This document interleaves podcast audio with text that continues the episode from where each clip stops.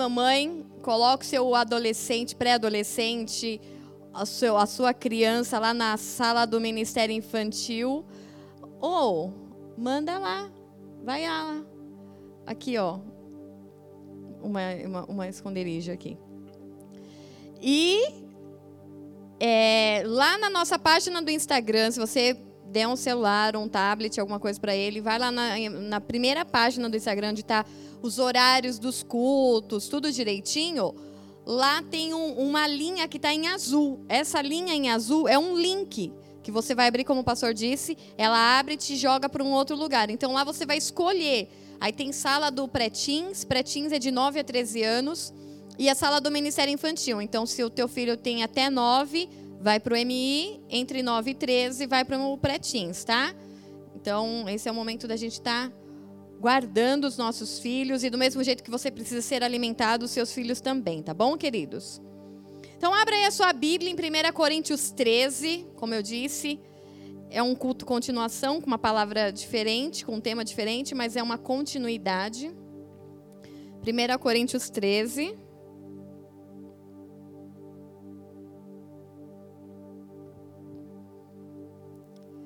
Versículo 3.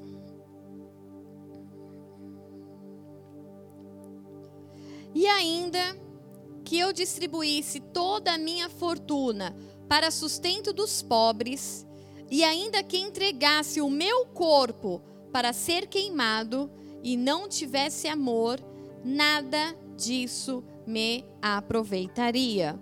Feche os seus olhos aí na sua casa. Senhor, em nome de Jesus Cristo, nós apresentamos o culto dessa noite, os nossos corações, as nossas vidas, a nossa mente, Pai, que muitas vezes não consegue compreender a tua palavra, mas nós te pedimos, Espírito Santo de Deus, nos ensina todas as coisas nesse tempo, nos ensina a compreender de forma didática, de forma simples, a tua vontade, a tua palavra. Senhor, toda restrição, toda toda resistência, toda incredulidade, toda falta de entendimento, a todo, toda a dificuldade da nossa mente, todo bloqueio humano, natural, espiritual, intelectual, emocional. Senhor, nós colocamos todos eles diante do teu altar agora. E te pedimos, Espírito de Deus, nos ensina, nos ministra nessa noite. Toda tentativa de Satanás de deturpar a palavra, nós já denunciamos agora e colocamos por terra, em nome de Jesus. Aquilo que o Senhor tem para nos ensinar, nós aprenderemos, Senhor, conforme a tua graça, conforme o teu amor, em nome de Jesus Cristo. Amém. Amém. Eu espero que esteja tudo bem, porque a gente realmente não consegue ver mais a comunicação. Então vamos lá. 1 Coríntios 13, versículo 3, diz que ainda que você, movido por compaixão, por isso que é uma continuação do culto anterior, pastora, eu não assisti. Assiste esse, depois você vai lá e assiste compaixão e amor. Ainda que você, movido de compaixão, por ver a situação do pobre e movido nessa compaixão, você desse toda a sua fortuna para o pobre. E ainda que você entregasse o seu corpo para ser queimado, só que se não tivesse ágape, se não tivesse amor, um amor de entrega, um amor de decisão, não um amor emocional, não um amor por interesse, não. O que decide, o que paga o preço, o que se entrega, o que não, não espera nada em troca. Nada disso me aproveitaria. E aí, buscando e, e entendendo esse versículo, a palavra corpo usado por Paulo aqui é a palavra soma, que quer dizer um corpo de um homem ou de animal, um corpo normal, ou um número de homens estreitamente unidos numa sociedade ou família. Então, quando Paulo está falando assim, ainda que eu entregasse o meu corpo, pode ser o meu corpo natural, eu, Paulo, ou pode ser o meu corpo com quem anda juntamente comigo, unido na sociedade ou na minha família ainda que eu entregasse esse corpo para ser queimado, esse queimado quer dizer caio, que é colocar fogo iluminar, deixar queimar. Então, ainda que eu entregasse a minha família, ainda que eu entregasse aqueles que andam comigo, ainda que eu entregasse o meu próprio corpo, se para ser queimado, para iluminar, porque nós fomos chamados para ser luz nesse mundo de trevas, ainda que essa fosse a essência, ainda que essa fosse a motivação, a, que a minha família, que a minha igreja, que esse corpo, que o meu corpo seja enviado para queimar, para iluminar as trevas. Mas se isso não for fundamentado em amor, ágape, de nada me aproveitaria. E a palavra aproveitaria é ofeléu, que quer dizer ser útil, vantajoso ou eficaz. Não vai ser útil você entregar o seu corpo natural, você entregar a sua família, você entregar aqueles que andam intimamente contigo para iluminar as trevas, se o fundamento dessa ação não for amor. Vai ser inútil, ineficaz. Então não adianta eu entregar o meu corpo ou entregar, me entregar como igreja com aqueles que verdadeiramente são igreja comigo, que andam lado a lado comigo, buscando iluminar as trevas. Se a base disso não for ágape. E como eu disse no culto passado, foi uma, foi uma palavra meio que dividida em duas, e que o, é, a, a segunda parte eu ia ministrar hoje, onde Deus começou a mostrar partes desse corpo. Então, nós, como corpo, unidos, andando junto como família, temos muitas partes. Eu poderia falar sobre os olhos, ser a candeia do corpo, poderia falar sobre a boca, principalmente porque nós estamos numa década evangelística, poderia falar sobre os ouvidos, mas o Senhor me deu especificamente quatro partes desse corpo. Então eu não vou te ensinar sobre aquilo que eu sei naturalmente do que a palavra diz sobre diversas partes do corpo mas eu vou ensinar e compartilhar aquilo que ele me ensinou e pediu para compartilhar e ensinar com vocês. Então serão quatro partes. E foi engraçado que eu vou andar. Vocês se prestem atenção. do mesmo jeito que você é o terror do Data Show, o Data Show treme quando é o Danilo no louvor, porque ele muda tudo. Agora vai ser o nosso novo ministério de transmissão de cultos. A pastora vai andar, fica todo mundo desesperado, porque nós ainda não temos um tripé bom que não trema, mas eu vou ter que andar. No culto passado, eu tinha quatro folhas, tanto é que eu falei para vocês, vai ser o culto mais rápido da minha vida. E aí, depois, quando eu cheguei em casa, eu fui ver que eu preguei uma hora e dez. Mas não foi o mais rápido. Então, eu não quero enganar vocês. Hoje, pastora, quantas páginas você tem? O dobro. Quase o dobro, sete páginas. Mas vamos lá. A gente vai ser eficaz em nome de Jesus e vocês vão me ajudar. E se eu andar a comunicação, se eles tremerem aí, gente, é o Espírito do Senhor que está sobre eles e está tremendo, entendeu? Então vocês caiam aí na unção também. Eu vou falar sobre as mãos, vou falar sobre os rins, vou falar sobre o ventre, o útero e vou falar sobre o coração. Por que você vai falar dessas partes, pastora? Se o corpo é tantas partes. Como eu disse, eu poderia falar tranquilamente sobre os olhos, sobre a boca, sobre os ouvidos, mas o Senhor me mostrou. Nesse processo de passarmos de nível, de não só vivermos debaixo de compaixão, movidos por compaixão, mas movidos por amor. 1 Coríntios 13. Ele me deu umas simbologias e eu quero compartilhar isso com você. E foram essas partes, e foram essas partes que eu vou falar.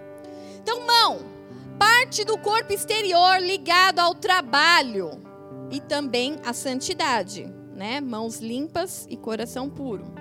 E com as suas mãos você trabalha para você e trabalha para o próximo. As mãos é a parte do corpo humano que mais vai ao alcance do próximo do que qualquer outra parte. Então, eu, eu, eu não consigo chegar a alguém, vou chegar perto de alguém com a minha língua. Ela é curta. Apesar de ter gente com uma língua comprida, A língua normalmente ela é curta, né? Com o nariz. Tem gente que tem um nariz maior, mas é uma, agora com a perna, eu, né? É a distância, mas a mão é onde eu alcanço o meu próximo. É a parte do meu corpo onde eu alcanço o meu próximo como mais longe, mais distante. Então a mão, ela tá ligada ao acesso às multidões. Nós vamos fazer esse paralelo. Então, anota aí. As suas mãos estão ligadas às pessoas, a multidões. Então, Provérbios 31, 20. Eu vou parar quieta para você tirar foto. Ai, aleluia. Tipo aquelas fotos sobrenaturais. Aleluia. Brincadeira. Vou fazer assim. Porque é a comunicação também. Eles brigam comigo que eu não paro quieta. Você vê que todo mundo briga comigo? Misericórdia. Eu não paro, gente. O que eu posso fazer? Então, Provérbios 31, 20. Abre a sua mão ao pobre e estende as suas mãos ao necessitado. Falando de trabalho, está falando de ajuda, está falando de auxílio. A parte do corpo que atende o necessitado, é a mão estendida, é a mão aberta, é a mão que não se encolhe, é a mão que não se fecha no tempo da necessidade. Mão. Provérbios 10, versículo 4 diz: O que trabalha com a mão displicente empobrece. O que é trabalhar com a mão displicente? O cara não quer trabalhar, quer ficar na folga o que dá trabalho ele foge.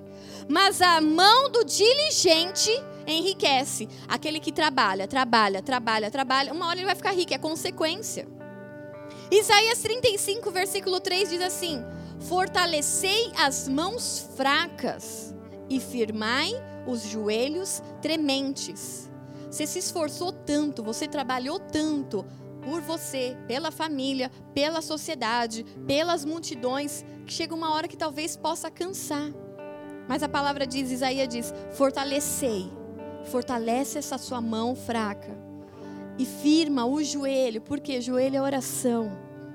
Então se fortaleça no Senhor, aqueles que têm trabalhado, porque quem não tem trabalhado é displicente. Salmo 134, versículo 2. Levantai as vossas mãos no santuário e bendizei ao Senhor. Mãos levantadas é rendição. Você declara aos céus, você declara à terra, você declara aos homens e você declara a Deus: Eu me rendo. O Senhor é a autoridade, o Senhor é quem dirige, o Senhor é que governa. Não é a minha mão que direciona, mas eu me rendo para quem me guia e para quem me fortalece. Atos 8, versículo 17 diz: Então lhes impuseram as mãos e receberam o Espírito Santo. Houve imposição de mão dos apóstolos diante do povo e essas pessoas receberam o Espírito Santo. Mãos é lugar de transferência.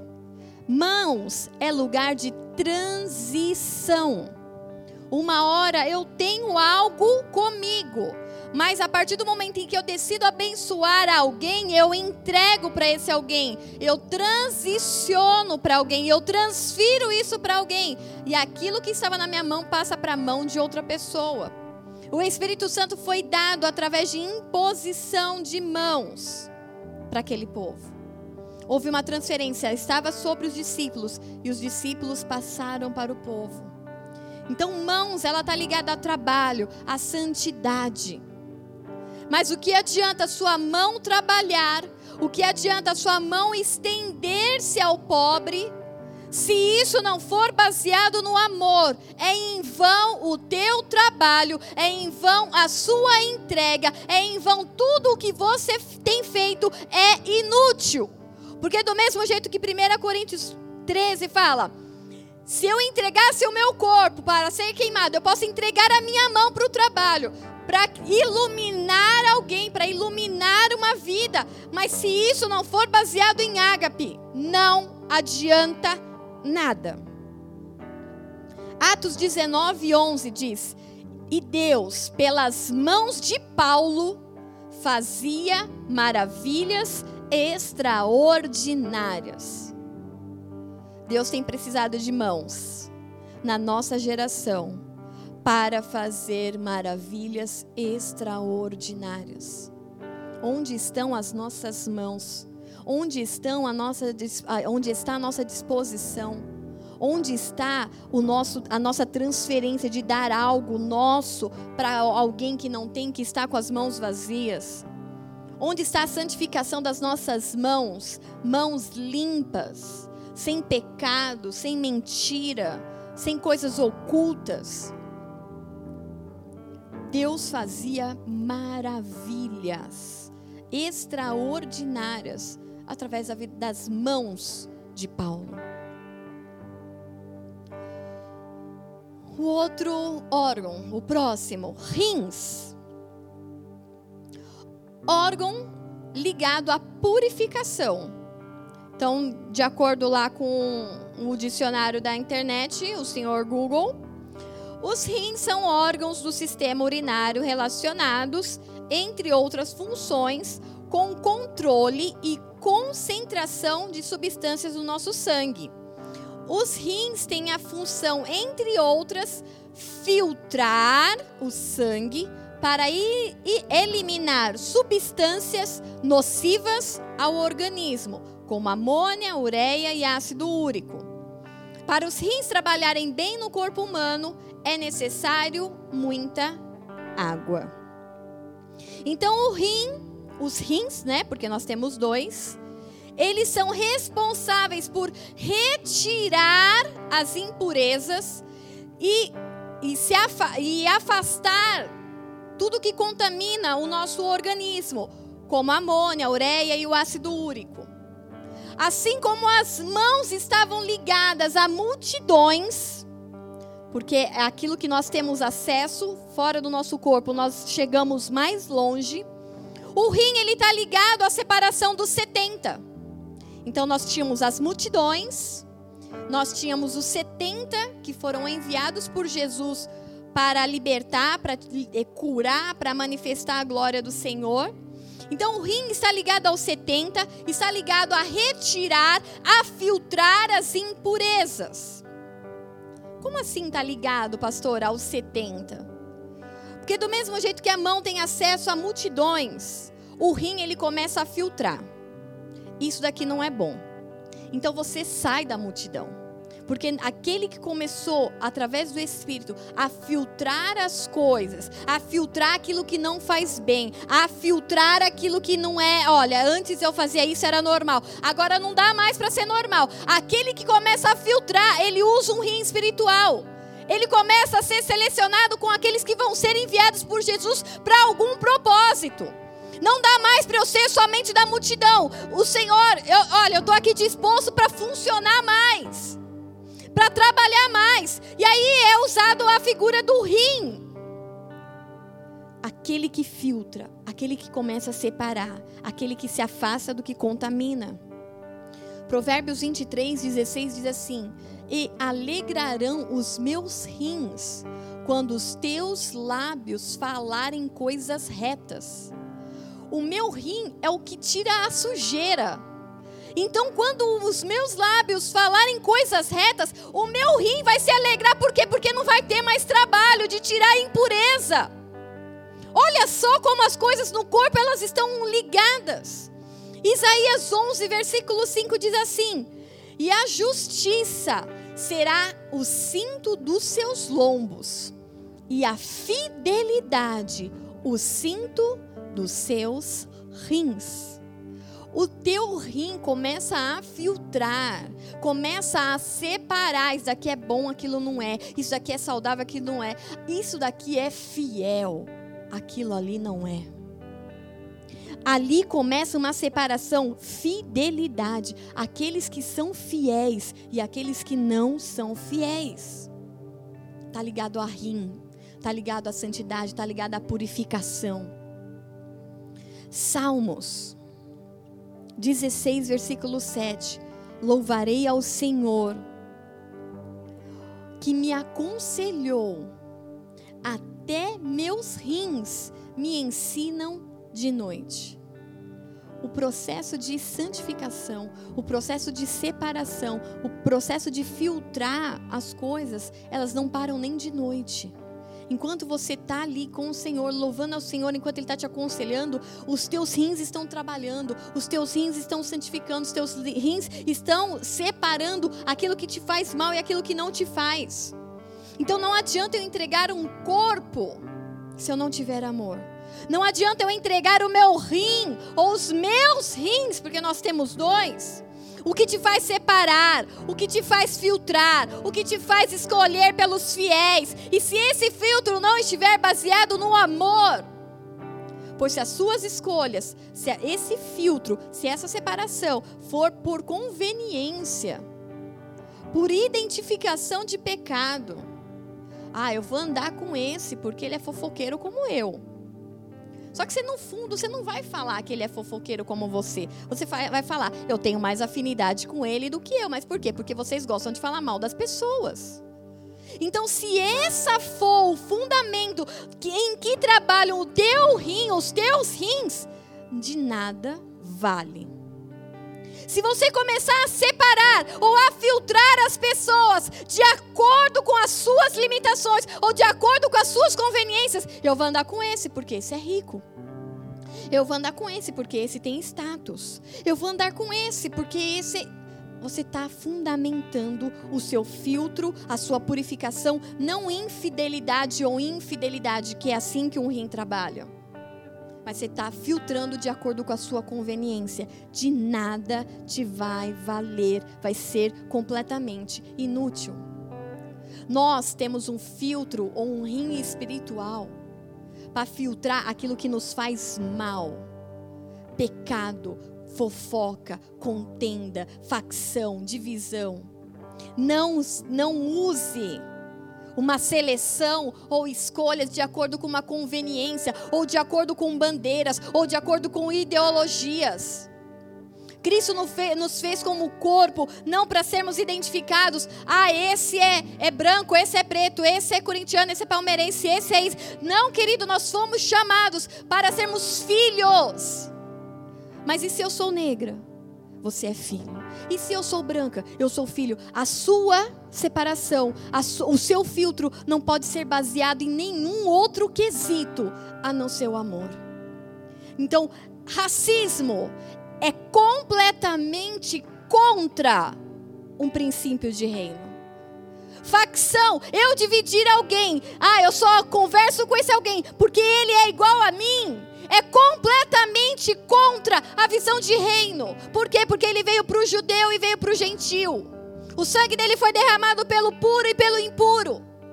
Então, se eu aceito essa conveniência de usar de forma errônea a separação e o filtro, não daquilo que é pecado, daquilo que é santo, não daquilo que é fiel para o infiel, mas eu adequo de acordo com aquilo que eu quero, você está indo contra uma visão de reino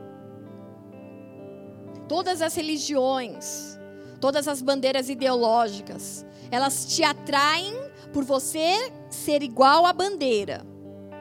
Então, uma bandeira, uma ideologia A, uma ideologia B, uma ideologia C. O cristianismo, ele choca, porque ele fala assim, ó, lá eles dizem que você tem que andar por serem iguais. Aqui tem a multiforme graça de Deus. Todo mundo tem que ser diferente mesmo, porque se você for igual, se o rim tentar ser coração, vai bagunçar. Cada um tem o seu papel, cada um tem a sua função e cada um tem a sua graça de ser justamente isso, diferente do outro. Então tudo se junta, todas as ideologias, todas as bandeiras atraem, por quê? Ah, porque nós somos feministas, ah, porque nós somos baixistas, ah, porque nós somos autistas, ah, porque nós somos.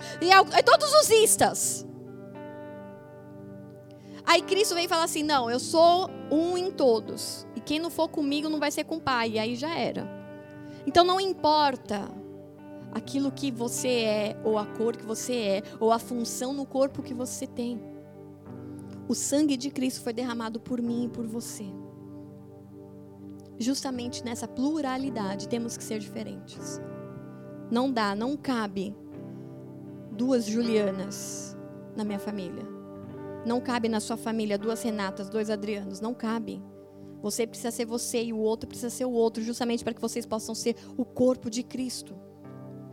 Então, o nosso filtro espiritual, o nosso rim, ele precisa funcionar separando o que é fiel do que é infiel, do que é pecado e do que é santo. Esse é que precisa ser o meu filtro e o seu filtro. Cuidado com a forma em que você tem filtrado os seus 70. Cuidado com a forma em que você tem separado as pessoas para andar. Que talvez você tenha não separado os 70, mas você tem feito uma facção. E os facciosos, eles não herdarão o reino. Aqueles que dividem o corpo, eles não herdarão o reino. Aqueles que causam divisão, aqueles que causam contenda, aqueles que causam brigas entre irmãos, eles não herdarão o reino. Então toma cuidado para saber se você não tem separado por fiéis e infiéis, ou se você tem separado por facção. Salmo 26, versículo 2, 2 diz assim: Examine-se, Senhor, examina-me, Senhor, e prova-me, esquadrinha os meus rins e o meu coração. Senhor, vê se tem impureza aqui. Porque se tem impureza no meu rim, é porque já rodou o meu corpo inteiro e pode ter contaminado tudo. Senhor, examina os meus rins. Esquadrinha. Esquadrinhar é ver quadro a quadro. Pedacinho por pedacinho. Senhor, vê se no meu rim tem sujeira, tem pecado, tem mentira, tem fofoca. Esquadrinha os meus rins, porque eu preciso ser santificado. Porque se o meu rim tem impureza, todo o meu corpo está contaminado. Ah, Espírito Santo de Deus, nos leva a, a enxergar o corpo de Cristo nessa noite. O outro órgão que o Senhor me mostrou foi o útero. A principal função do útero é receber embriões que se implantam no endométrio, além de desenvolver vasos sanguíneos exclusivamente para essa função. O útero é lugar de gerar vida, lugar de projetos, sonhos, lugar de intimidade. Então, naturalmente, é no útero que todos os embriões correm lá para encontrar o óvulo.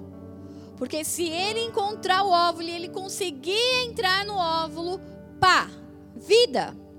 Nasce ali uma vida, nasce ali um projeto, nasce ali um sonho. Jó, capítulo 15, versículo 35 diz assim: Concebem malícia e dão luz à iniquidade. O seu ventre prepara enganos. Então, peraí. Um lugar preparado de intimidade para gerar projetos, para gerar sonhos, ele pode ser usado para malignidade. Ele pode começar a aceitar embriões, ideias e abrigar dentro dele malícia a ponto de nascer um pecado, a ponto de nascer uma iniquidade. Porque dentro dele foi aceito enganos. Então toma cuidado, porque o útero, o ventre, ele está ligado aos doze. As mãos, a multidão, os rins aos setenta e o útero aos doze. Não é lugar de qualquer pessoa ter acesso. Tome cuidado com aquilo que você tem recebido como projeto, como ideia, como embrião. Vamos unir isso. Isso vai ser fantástico, isso vai dar dinheiro, isso vai ser isso, aquilo, aquilo outro. Toma cuidado de quem tem vindo esses embriões. Porque o lugar de útero é lugar de intimidade, não é lugar para multidão e não é lugar para 70. Toma cuidado quem tem tido acesso ao teu interior. Há projetos e coisas de Deus que estão lá no centro da sua vida. Salmo 127, versículo 3 diz assim: Eis que os filhos do Senhor, eis que os filhos são herança do Senhor, e o fruto do ventre, o seu galardão. Isso é simples, é fácil, porque é natural. A gente é no útero que a mulher gera filhos. Ok. Provérbios 18, 20 diz: Do fruto da boca de cada um se fartará o seu ventre, dos renovos dos seus lábios ficará satisfeito.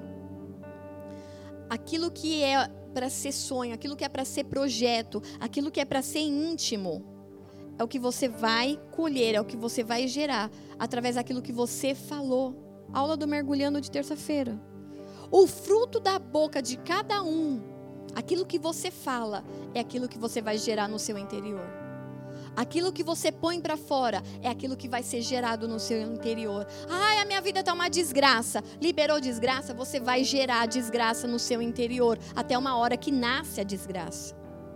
Ah, minha vida, você ou você que pai, mãe que tem fi, filhos e que não tem uma certa paciência, começa a perder a noção e aí começa a ofendê-lo, seu burro, seu idiota, você não sabe fazer nada, você é um incapaz. A tua boca está gerando algo que vai frutificar no seu ventre.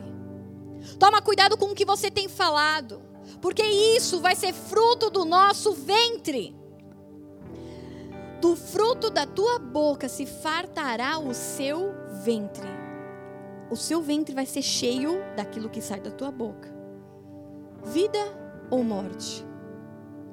Obediência ou desobediência. Do mesmo jeito que a, as mãos estão ligadas à multidão, os rins a filtrar o 70, o útero está ligado à intimidade dos 12, mas essa intimidade ela está ligada à obediência ou desobediência. O rim fala de fidelidade ou infidelidade. Os rins se alegram quando há fidelidade. Então, quando há obediência, o útero se alegra. Pastora, onde você viu isso? Lucas 1,42. E exclamou com grande voz e disse: Bendita és tu entre as mulheres, e bendito o fruto do teu ventre. A passagem que fala de Maria. Maria obedeceu, aceitou o chamado, não ficou preocupada com aquilo que seria, com aquilo que falariam dela, ou até mesmo se ela poderia correr risco de ser apedrejada, porque estava de casamento marcado e aparece de repente grávida. E aí, Maria, você vai obedecer e vai levar e vai gerar o fruto, o presente de Deus para essa, essa geração e para as que virão à frente e cumprimento das promessas e das profecias daqueles que já passaram. Maria obedece e, mesmo correndo o risco de morrer, ela aceita dentro dela esse fruto. Bendito de Deus.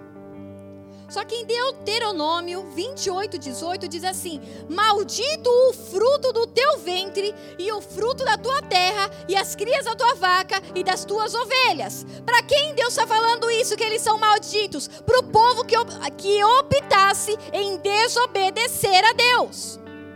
Então alguém obedece, e aí Deus fala assim: sobre ti você é bendita, e no teu fruto vai ter algo bendito. Agora, para quem desobedece, Deus fala: você não vai só deixar de gerar, mas você gera maldição. O útero não está ligado com. A gente fala assim: ah, não, mas aí se a pessoa é má, ela não vai dar fruto. Não, querido, quando a pessoa é má, ela dá fruto maldito.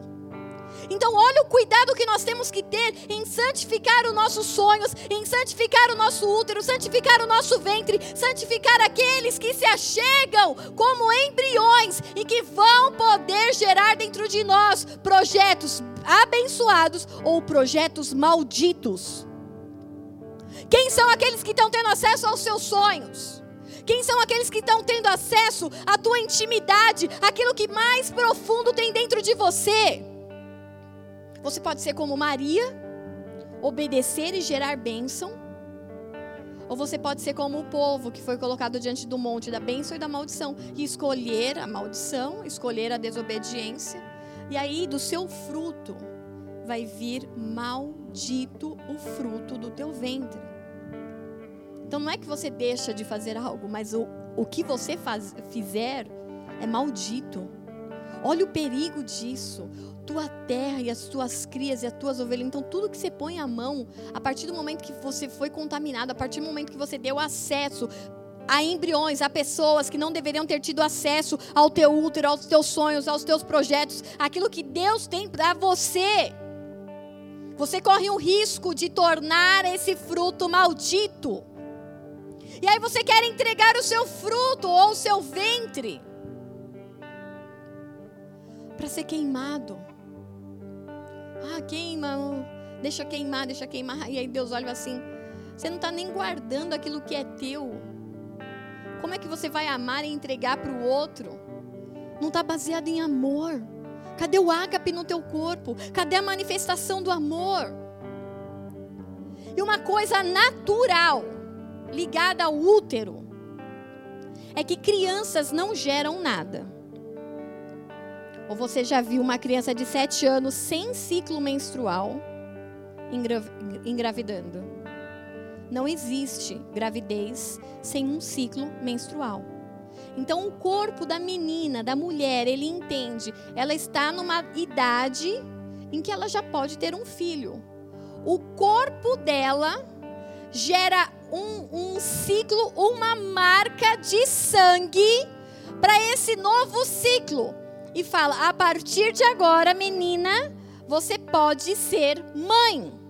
É um ciclo, a mulher é marcada com um ciclo de sangue para essa nova fase. Interna, não é externo. Essa marca de sangue é interna, é algo que o corpo produziu. A gente não gera sozinho. Nenhuma menina fala assim: ah, eu quero só menstruar com 12 anos. Aí aperta o botãozinho e só menstrua com 12. Ah, eu quero com 13.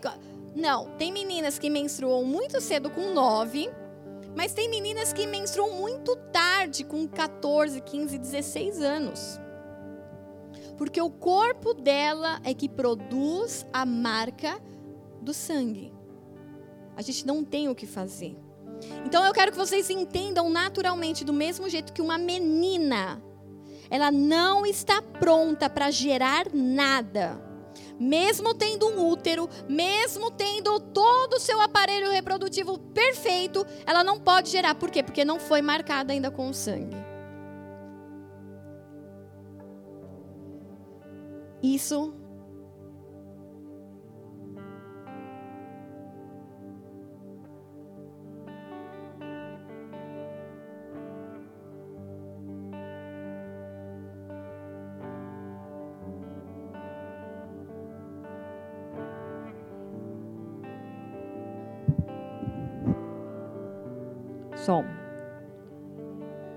Leva aqui, Tiago, já troca Please.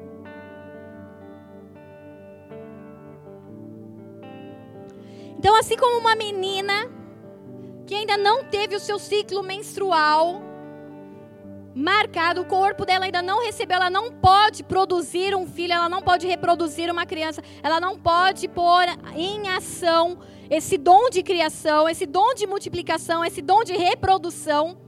Assim é conosco no mundo espiritual. Se você ainda é criança, você não pode gerar nada. Se você é criança, você não pode gerar nada. Você pode ter as suas funções todas perfeitas, mas criança não reproduz. Criança não reproduz. Mas eu tenho tudo, eu sou bom em tantas coisas, e isso e aquilo. Não, criança não reproduz, é uma lei natural e ela reflete espiritualmente. E quando que eu vou poder fazer alguma coisa? E quando eu vou poder reproduzir? Quando eu vou poder multiplicar, pastora? Quando a marca de sangue sair do seu interior. Quando você for marcado com o sangue, mas é de dentro para fora. Quando você produzir a marca de sangue de dentro para fora, não é aparência. Ah, agora eu, eu uso coque. Ah, agora eu uso saia. Agora eu faço isso. Ah, agora. Não. Isso daí é exterior. Não adianta uma menina de 14 anos que não menstruou ainda e falar assim: não, eu estou pronta, olha isso, eu já tenho um corpo de mulher, eu tenho aquilo, eu tenho aquilo outro. Mas se o ciclo dela, a marca de sangue, não saiu do seu interior, ela não vai reproduzir. Ela não tem como reproduzir, ela não tem como gerar nada. Você pode ter muitas habilidades, mas se não houve essa marca do sangue de Cristo e essa marca te marcou de dentro para fora, você não vai poder produzir nada. Você não tem como produzir nada. E essa intimidade, ela está ligada à intimidade dos doze discípulos com Jesus. Eles, enquanto crianças, eles não poderiam produzir nada. Enquanto infantis, eles não poderiam reproduzir nada enquanto meninos, enquanto infantis, enquanto incrédulos, eles não poderiam reproduzir nada. Não são todos que vão multiplicar com você. Não adianta. A gente com aquele negócio, vamos! A gente quer carregar todo mundo no braço. A gente quer que todo mundo se envolva. A gente quer que todo mundo peça para cumprir escalas. A gente quer que todo mundo queira, todo faça fila na porta. A gente fala: não, hoje não deu, já, já foi. A gente quer. Mas entendam, nem todo mundo vai multiplicar com você. Nem todo mundo tem os embriões maduros, nem todo mundo tem as ideias e os projetos que é o que Deus tem para você. Nem todo mundo vai entender porque você já foi marcado com sangue, mas muitos ainda não foram. Muitos só estão aqui no Vulco Vulco porque ainda era, uma, era um clube social. A igreja era o clube social que ele trocou do bar para a igreja. Ainda não houve a marca de sangue interior. Então, se não há marca de sangue, não há reprodução. Não há multiplicação. Não serão todos que verão os milagres interior juntamente com você. Isso é só para os doze isso vai ser poucos, e serão poucos os que vão participar desses milagres, serão poucos os que chorarão com as suas frustrações, serão poucos que se alegrarão com as suas conquistas, serão poucos, porque projetos e sonhos encravados dentro de você não é para todo mundo. Os embriões, falando naturalmente, são milhões e milhões que vão para a corrida atrás do óvulo. Mas é um muitas vezes dois, excepcionalmente três que encontram o caminho. E persistem, e não morrem no caminho, e não desanimam, não desmancham. São poucos. Esse acesso do útero, esse acesso do ventre aos projetos, aquilo que é íntimo, são para poucos.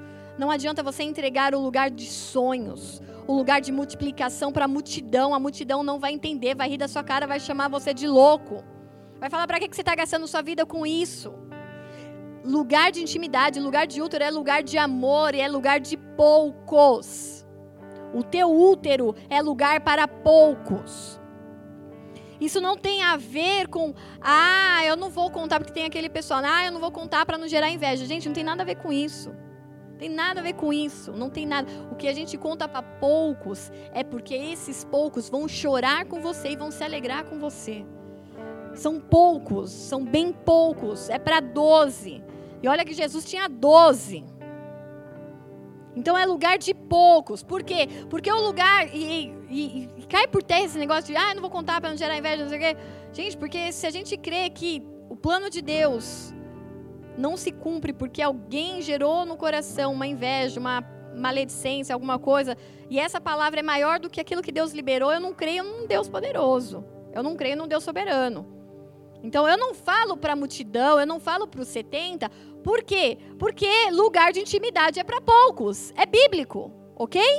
E não é porque eu tenho medo, senão você vai começar daqui a pouco a, a, a ungir a pata do coelho, a ungir a, o, o, trevo de quatro folhas. E aí, né, vira uma bagunça. E não é isso que o Espírito quer nos ensinar.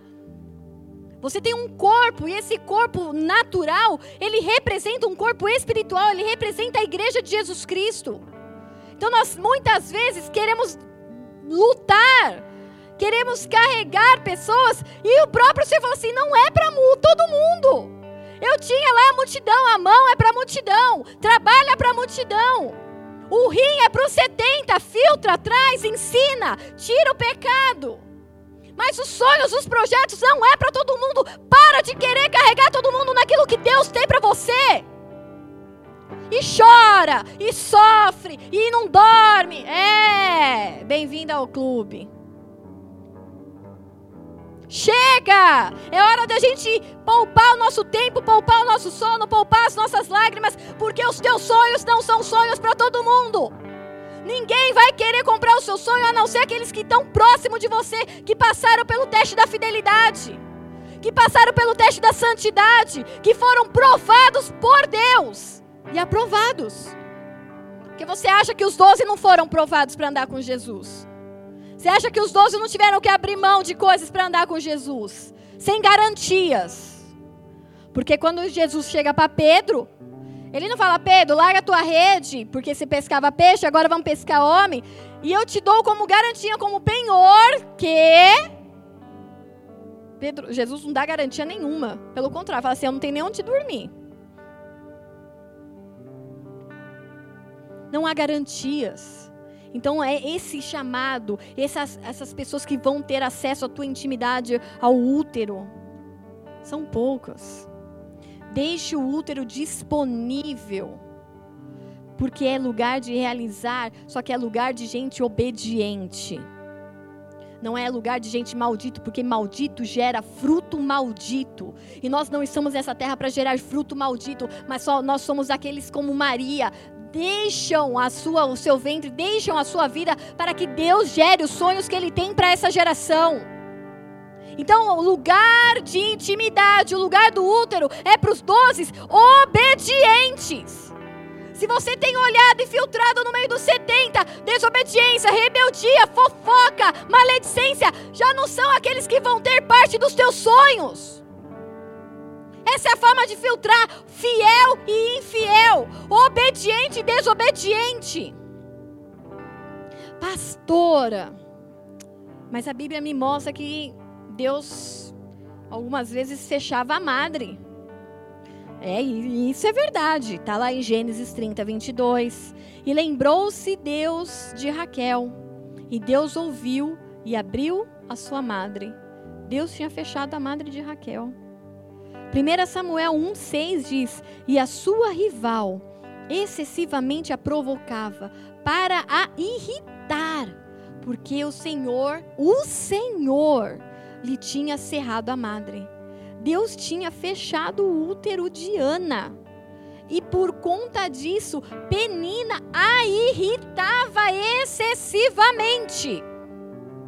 Gênesis 20, 18 diz: Porque o Senhor havia fechado totalmente todas as madres da casa de Abimeleque, por causa de Sara, mulher de Abraão.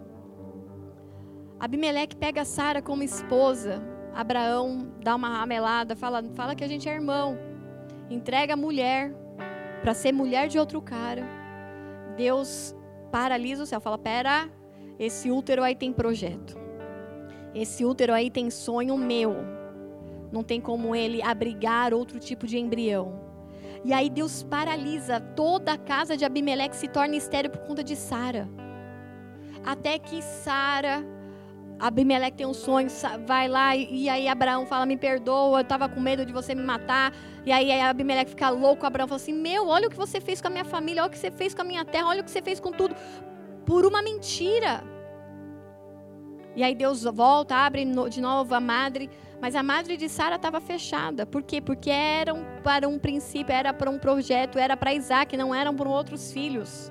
Então tem projeto de Deus, tem coisas que parece que está fechado. Meu Deus, Deus fechou a minha madre. Meu Deus, tudo que eu faço não dá certo. Deus, eu estou tentando. Calma, sabe por quê? Porque do mesmo jeito que a madre do povo fechou da casa de Abimeleque por conta de Sara, porque o útero de Sara não podia ser tocado de forma precipitada, porque tinha um sonho determinado por Deus. É a mesma coisa com a sua vida. A mesma coisa com a minha vida. Parece que tem coisas que, meu Deus, o negócio é que a gente está fechado. Tem um tempo determinado para o projeto de Deus ser gerado. Não tenta antecipar. Não tenta se apressar, não tenta gerar ou aceitar ideias, projetos e sonhos, embriões que não vêm de Deus. Porque isso vai gerar um maldito fruto do seu ventre. E aí, outras passagens falam de outras mulheres que Deus havia lhe fechado a madre. O que, que eu aprendo com isso? Mulheres, elas nascem com útero, ela é bebezinha, ela já tem um útero. E como eu disse, elas são marcadas na adolescência com um ciclo menstrual, um ciclo de sangue. Mas a palavra diz: o Senhor fechou a madre. Um caminho foi fechado pelo Senhor e não por conta delas. Mulheres da Bíblia que se mostraram, se apresentaram diante da palavra como mulheres estéreis. Elas serão tratadas, elas foram tratadas individualmente na palavra, na sua fé, na sua perseverança. Mas o tratamento, e o que eu vejo claramente na palavra, é que o tratamento nunca era com elas somente. O tratamento envolvia aquelas que, ou aqueles que estavam em volta dessas mulheres. Então, o que, que eu quero dizer? Tem coisas que nós não teremos resposta. Por que, que Deus fechou a madre de A, B, C? A gente não vai ter resposta. Por que, que o fulano, a fulana, A, B, C, ainda não tiveram, ainda não geraram? Tem coisas que nós não teremos respostas aqui. Mas um útero fechado em alguém gera o que em você? você ver, ou nós vemos na palavra, que o útero fechado de Ana gerou arrogância em Penina. Presta atenção, muitas vezes uma porta fechada, um útero fechado, não tem a ver com a pessoa, mas Deus está passando e provando os corações de quem está em volta. Então, o útero fechado de Ana prova que Penina era arrogante. O útero fechado de Sara prova que Agar queria ser superior à sua senhora. Porque Agar tinha engravidado de Abraão. Ah lá, agora eu que tenho o filho da promessa. E zanzando para lá e para cá com o filho da promessa. E agora eu que sou eu. Sara, Sara é infértil. Sara é estéril. Sara é maldita. Só que não é isso. Deus permitiu por um tempo o útero fechado de Sara para provar que no coração de Agar havia uma arrogância, havia uma superioridade e que aquilo precisava ser tratado. Era um fruto maldito do ventre. Era um fruto maldito do ventre um útero fechado, uma prosperidade fechada, uma prosperidade cessada por Deus na vida de Jó. Era só para provar Jó? Não. Apesar de Jó ter sido tratado na sua religiosidade, apesar de Jó ter sido transformado de alguém que ouvia de Deus para alguém que anda com Deus, o tratamento não era só para Jó. No processo, Deus trata três amigos religiosos de Jó. Ele perde tudo o útero, a prosperidade de Jó se fecha. E o que, que acontece? Expõe o pecado de três amigos que na hora do perrengue, que na hora do aperto, ah, ao invés de falar assim, eu tô aqui com você, Jó, a gente vai sofrer junto. Eu não sei o que é essas dores, essas chagas, mas eu tô aqui para coçar, para passar cinza. Eu tô aqui para dividir o pão com você. Não, eles não fizeram isso. Sabe o que eles fizeram? É pecado, Jó. Confessa, confessa, Jó. Você roubou alguém, você passou a perna, você está rico demais, Jó, é pecado. Aquela pessoa, ela entende que aquele período fechado de Deus, na vida daquele, não pode ser fruto da mão de Deus, mas é fruto de pecado. Então eu começo a apontar, ah, aquele ali, ó, aquele ali foi mandado embora porque está em pecado. Esse aqui não casou ainda? Ixi, está em pecado. Ih, deve estar. Tá, nossa, deve ser. Aquele ali não dá certo em nada. Vai para um ministério, vai para outro ali. Não, não, ai, está em pecado. Deus permite que pessoas passem por dificuldades para provar o teu coração. Deus permite que situações venham à tona, esterilidades venham à tona para saber o que, que você faria no lugar. O que, que você faz para ajudar alguém que está estéreo profissionalmente? O que, que você faz para ajudar alguém que está estéreo emocionalmente? O que, que você faz para ajudar alguém que está estéreo fisicamente? Qual é a sua reação? Porque a pessoa, Sara, ela tinha o útero fechado, a madre fechada, até um período. Quando Deus falou abriu, abriu.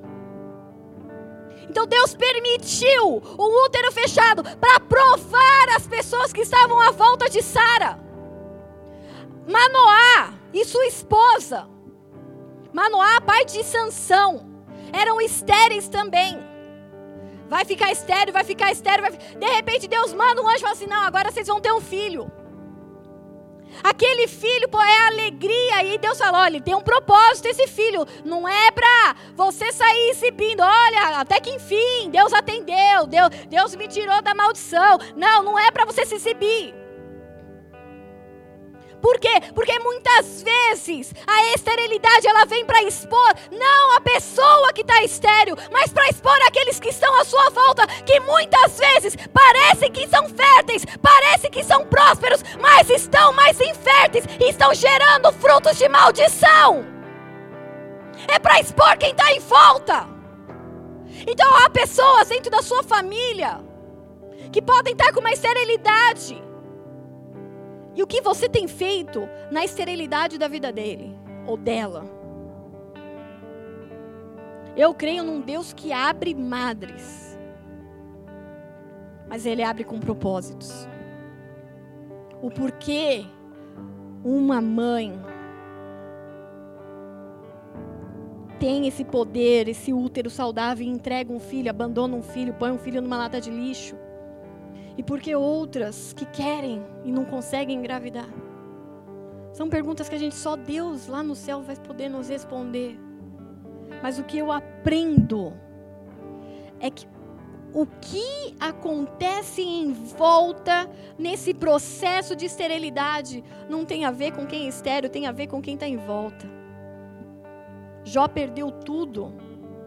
E nesse processo de perder tudo, os amigos foram expostos. Vocês não são amigos verdadeiramente. Vocês não estão com ele verdadeiramente. Vocês não o ajudaram, vocês não o suportaram, vocês não deram apoio, vocês não fizeram nada por ele. Pelo contrário, vocês foram um dedo acusador. O útero da sua porta de emprego fechada, ela pode estar expondo pessoas à sua volta. O que as pessoas pensaram quando você foi demitido ou demitida? Ah, bem feito, também não, não se qualifica, também não corre atrás, também é isso, também é aquilo.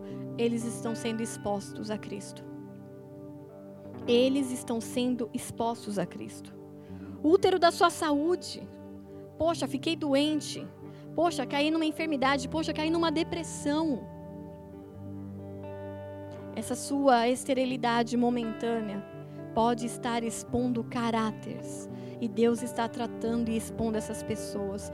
Uma porta fechada, um fracasso, uma derrota, um sonho não concretizado, uma doença, uma prisão, uma morte, uma cruz.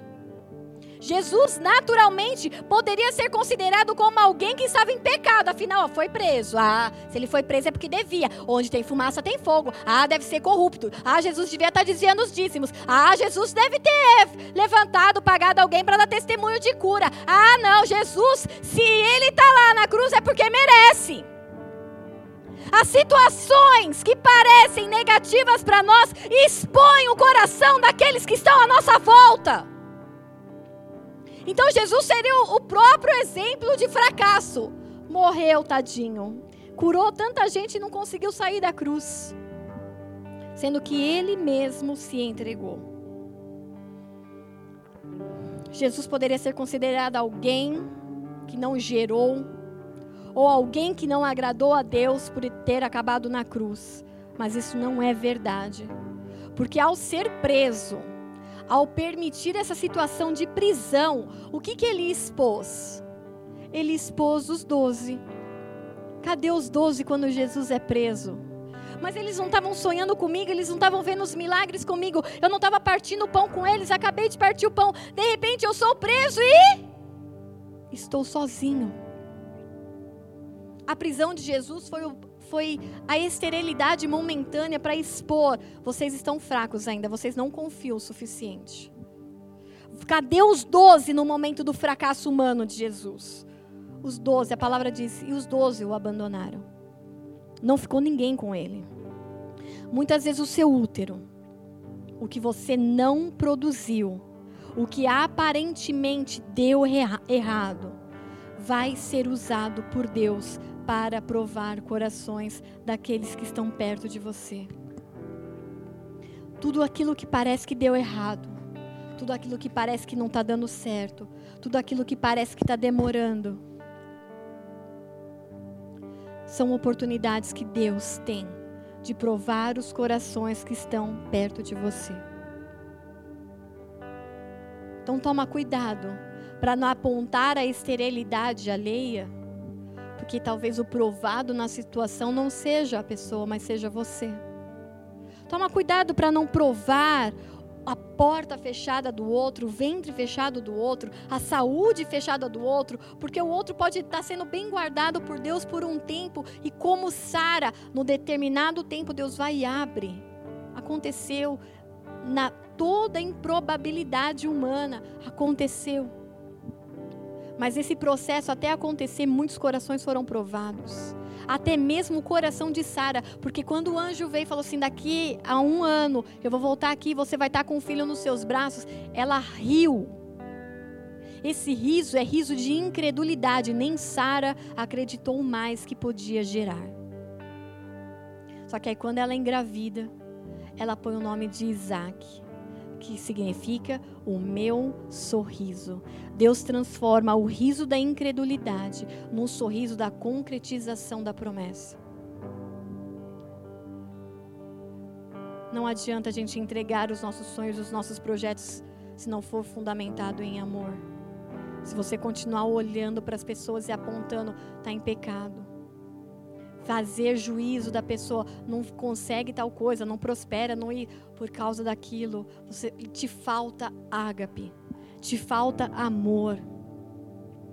E a última parte do corpo que o Senhor me ministrou.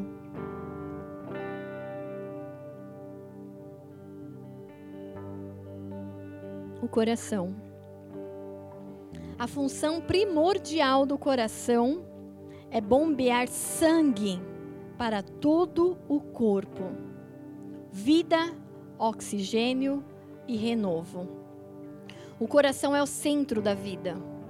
Na Bíblia, o coração é representado pelo centro das emoções, o local de extrema intimidade, local de segurança, como um cofre de grandes segredos. O coração é a representação dos três discípulos.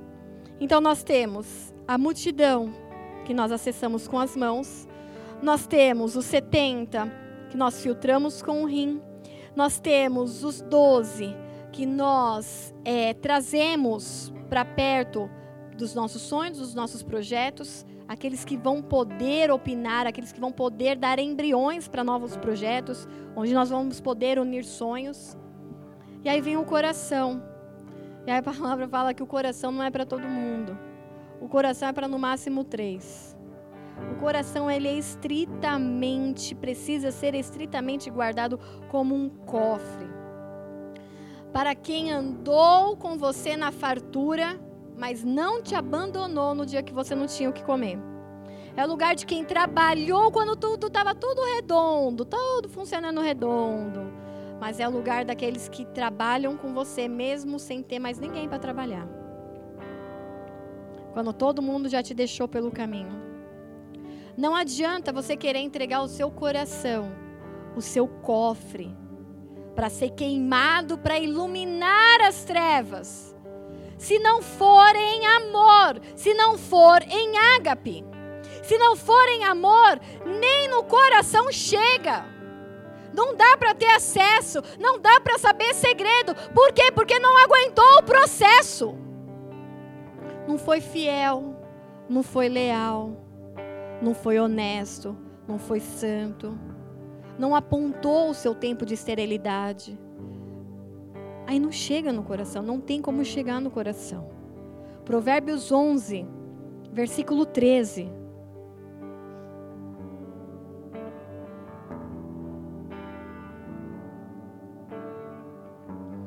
Diz assim: o mexeriqueiro. É engraçado a Bíblia falar, né? Mexeriqueiro. Revela o segredo, mas o fiel de espírito o mantém em oculto. Você tem o hábito de contar aquilo que as pessoas te falam? Mexeriqueiro? Você nunca vai ser alguém confiável para ter acesso a cofres. Você nunca vai ser alguém confiável a ter acesso a segredos. Porque os menores segredos que você tem acesso, você acaba contando. O teu caráter não aguenta manter oculto, manter guardado, manter sob vigilância, manter fiel aquilo que você sabe. Então você não vai ser aquele que vai ter acesso ao coração, ou o teu coração já está tão contaminado que ele já é nem cofre é, é uma porta aberta, é aquelas mala véia de porta aberta. Provérbios 25, versículo 9 diz assim: Pleiteia a tua causa com o teu próximo e não revele o segredo a outro. Precisa resolver as coisas? Pleiteia, mas guarda o teu segredo para você. Não, não, sai contando, não sai que nem mala véia expondo os seus segredos. O que eu falo como segredo, gente, não é ah, eu tenho um segredo de infância, eu tenho meu diário que tinha um cofre. Não, o segredo é justamente a, aquilo que é você e Deus, é a tua essência com Deus. Então, o, quais, o, que, que, o que, que Deus te revelou? Qual o sonho que Deus tem? O que, que Deus tem para você no futuro? Coisas que é tua, é o teu coração. Isso você não tem que revelar para todo mundo, é no máximo três. Eram pra, é, era, era Pedro, Tiago e João. Eram os três que estavam com Jesus. Jesus sangrando, suando de pavor daquilo que estava para vir. Quem estava lá eram os três. Porque talvez se os outros nove vissem Jesus apavorado e chorando, eles iam falar assim: Meu, olha com quem eu tô. O cara tá, tá amarelando agora. Tá dando uma de frango. E tá isso. E talvez expusessem Jesus de forma humana, de forma natural. Então vão ser poucos que vão ver o teu choro, vão ver as suas vulnerabilidades, vão ver as suas fraquezas, vão ver as suas loucuras.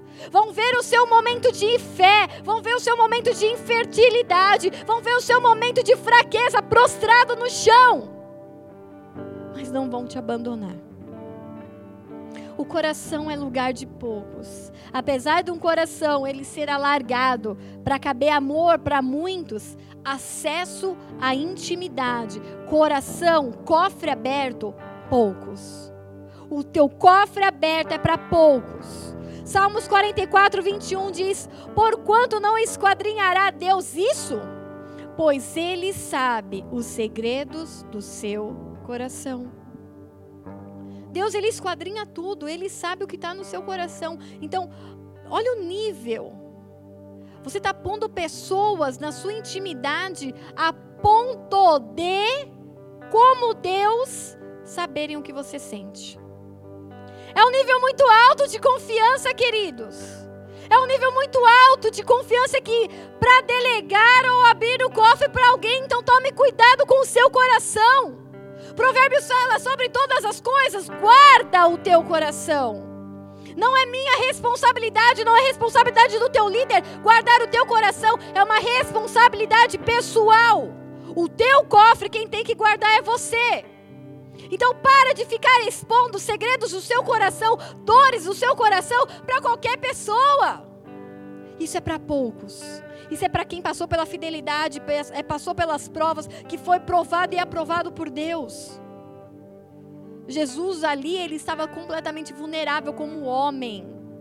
Talvez os outros nove fossem julgá-lo. Talvez isso causasse mais desespero e mais dor no coração de Jesus como homem. Ele precisou de três, que vendo chorar, suando sangue, tamanho o seu desespero entendessem que ali era a parte humana dele sofrendo e que não o expusessem, não o, o, o apontassem como os amigos de Jó. Jesus, você deve estar em pecado, hein? Suando sangue, o negócio está feio pro seu lado, hein? Conta aí, Jesus, confessa os seus pecados, compartilha aí que o negócio sem acusação. Amor, ágape, ágape, ágape. Eu amo, eu entrego, eu cubro a vulnerabilidade, eu guardo o segredo, porque eu ágape, eu amo. Eu decidi amar. Ah, mas se eu, eu não quero fazer parte do cofre, eu não quero fazer parte do coração, mas mesmo assim eu entrego. Vai que serve para alguma coisa. Querido, se não for na base do ágape, não serve para nada. Um corpo sem amor não serve para nada.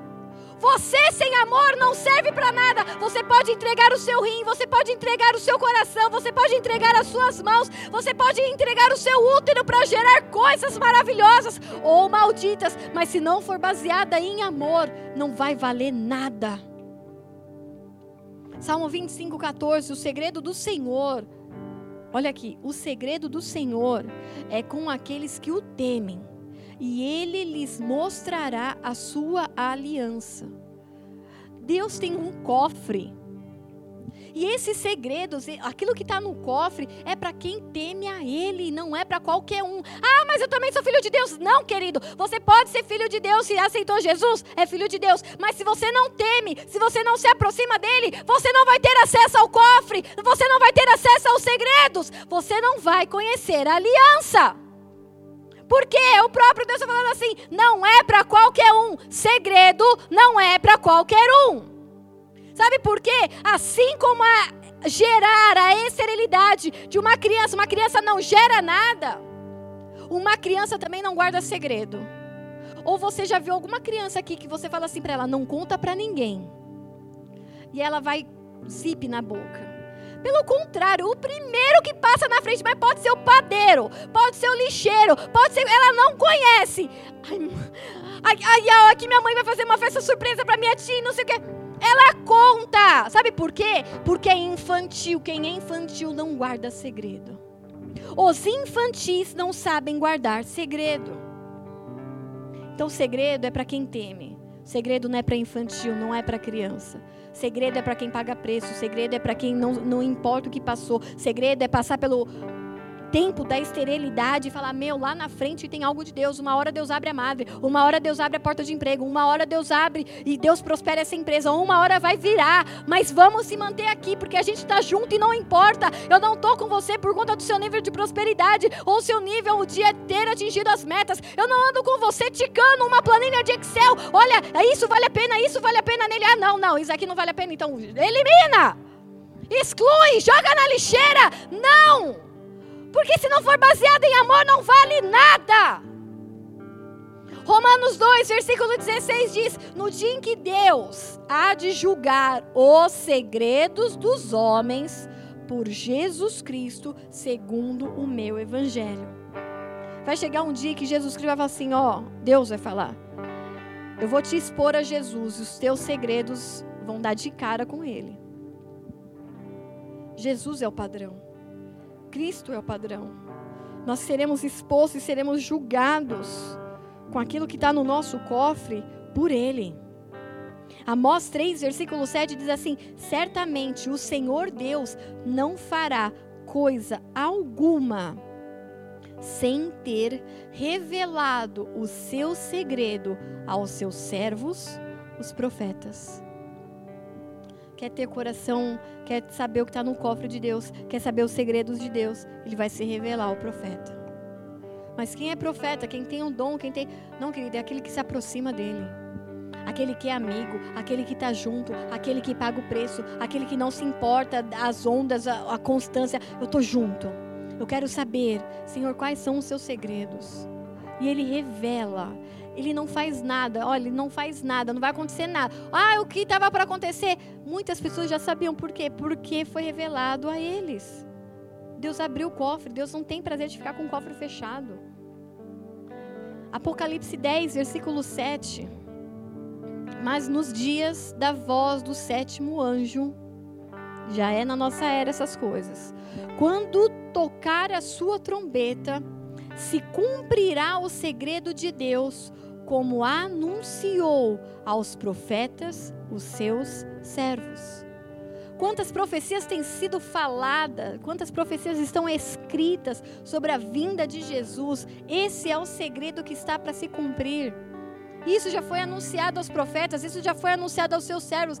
Mas tem gente que está dando de louco. Não, eu preciso deixar herança para os meus bisnetos, tataranetos. Filho, não vai dar tempo. Não vai dar tempo não vai dar tempo. porque o segredo dele está se cumprindo nos nossos dias, como anunciou aos profetas. 1 Coríntios 14, versículo 25.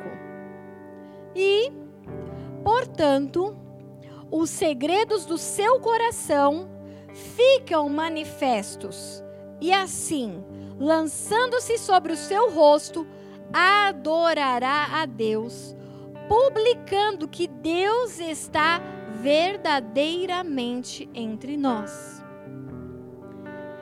Os segredos do seu coração, ele vai ser manifesto.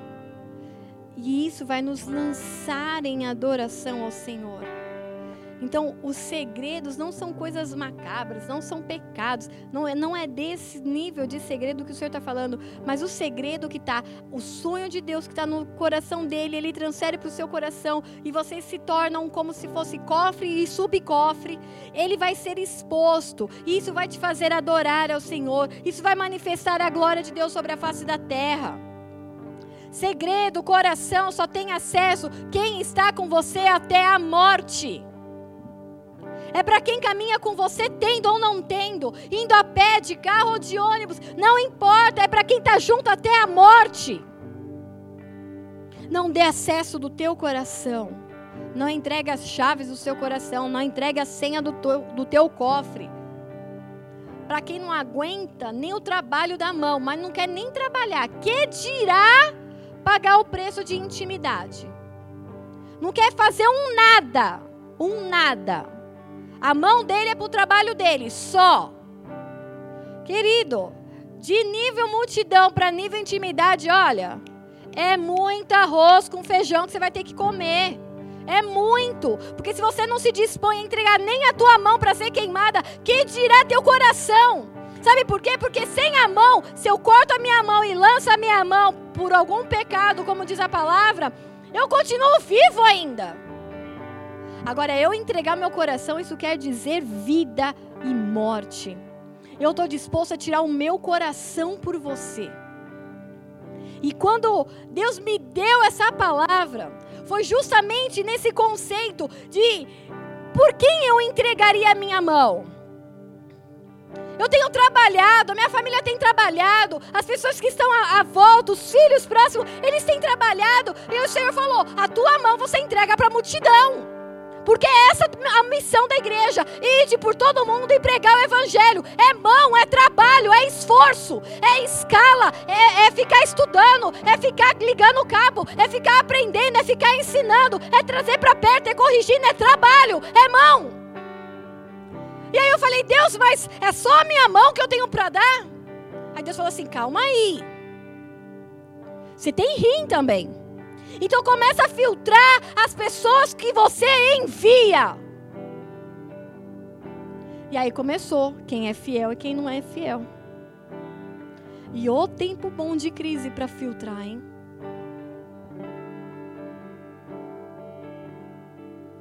Eu falei, Senhor, eu entrego meu rim. Porque rim a gente tem dois. E você vê que até o rim, se você quiser doar para alguém, você pode doar, porque você ainda continua vivo. Que coisa! E, e, e, a gente que é mãe, a gente vive com essa história do rim na, na, na ponta da língua, né? Fui comprar alguma coisa para o meu filho, deixei um rim. Eu tenho que pagar alguma coisa para o meu filho, vou vender meu rim. A gente vive assimilando como mãe o sacrifício de tirar algo que vai fazer falta, tomara que não. Mas você fala, meu, mas é pelo meu filho. Ah, eu vou dar meu rim. E eu nem sei quanto vale um rim no mercado paralelo. Porque, gente, na tempo de loucura você fala assim, quanto vale um rim, né? Você começa a falar, meu, será que não vale a pena? né? Mas eu penso de forma inteligente, é por isso que a Bíblia fala: se você for como Deus inteligente, você não faz bobagem. Porque pensa o pessoal aí que vende no mercado negro, porque rim você não pode vender, né, gente? Espero que todos saibam, senão vai todo mundo pesquisar aí, quanto vale um rim no Google. Mas sejam inteligentes. Se alguém compra e vende rim no mercado paralelo, é porque é um negócio bem oculto, né? Bem crime, crime grave. Ai, mas quem me garante? Olha, se você for querer ser esperto sendo burro, você vai se dar mal. Porque o cara pode comprar o teu corpo inteiro pagando só o rim e olha que nem vai precisar pagar. Porque ele fala assim: eu te pago a metade agora e a metade depois da cirurgia. Aí tá tudo oculto, trevas, né? Mentirada, ninguém sabe nada, tudo camuflado. Aí você vai lá para tirar um rim, aí o cara fala assim: Meu, tem um paciente precisando de um coração, outro precisando de pulmão. Aí ele fala: Oi, tem um aqui na mesa. Aí ele te tira tudo de graça e você ainda fica sem nada, ainda morre, não usufrui nada. Então, pelo amor de Deus, né? Vamos ser inteligentes, não vai sair fazendo bobagem. E aí eu comecei a, a Deus começou a ensinar. Então, o teu rim, Juliana, você até doaria.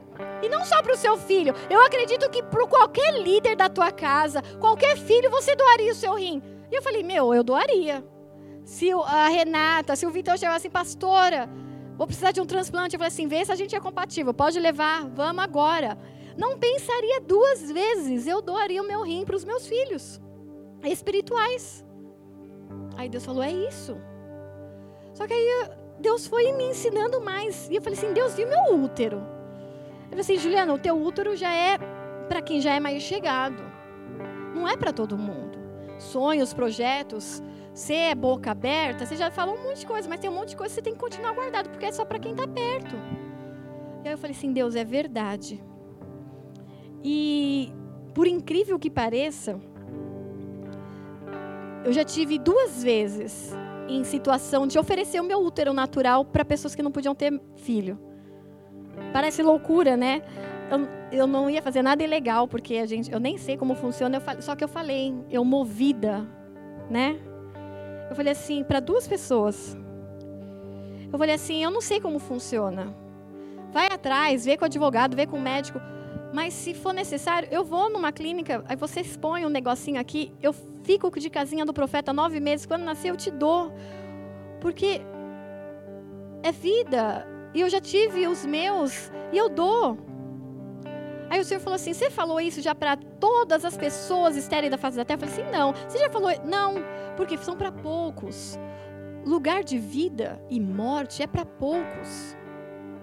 E eu, como mãe, eu como mulher, como amiga, eu já me propus duas vezes a ser barriga sem pagar aluguel. Porque eu não ia pedir dinheiro, né? É para poucos. E mesmo se eu perdesse o meu útero, mesmo se houvesse alguma complicação, mesmo se isso fosse tirado, eu ainda continuaria viva. Porque muitas mulheres vivem sem útero, sem trompa, sem um aparelho reprodutor feminino inteiro e vivem. Agora e o coração? Fulano lá tá tendo crises. Tá doente.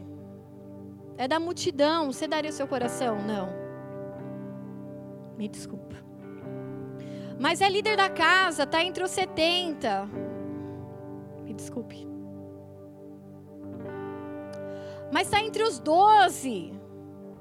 É do pessoal que está com você, que paga o preço, que precisa do coração. Me desculpe. Pastora, para quem você doaria o seu coração? Porque se eu tirar o meu coração, eu morreria. Então, para quem eu abriria mão do meu coração? Melissa e Heitor. E é isso que o Senhor ele quer nos ensinar. Muitas vezes a gente quer entregar o nosso coração para a multidão.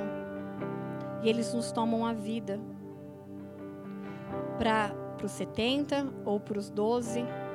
Mas o teu coração é lugar de Jesus, Deus e os poucos que vão ter acesso ao cofre. E isso não tem nada a ver com falta de amor, porque Jesus amou os nove que não estavam com ele no Getsemane. E foi para a cruz também pelos nove que não estavam com ele no Getsemane. E se entregou por completo, não só pelos nove, não só pelos doze, não só pelos setenta, não só pela multidão, multidão, mas por todos os povos de todas as nações. Ele se entregou completamente. Mas o Espírito começou a me ensinar a diferença de se mover por compaixão e se mover por amor. Há diferença e há níveis de intimidade. As pessoas elas querem o um nível de intimidade, de ter acesso aos meus segredos, mas elas não conseguem ser fiéis para quem está do lado delas. Você quer comer aquela história, quer comer caviar e arrotar mortadela.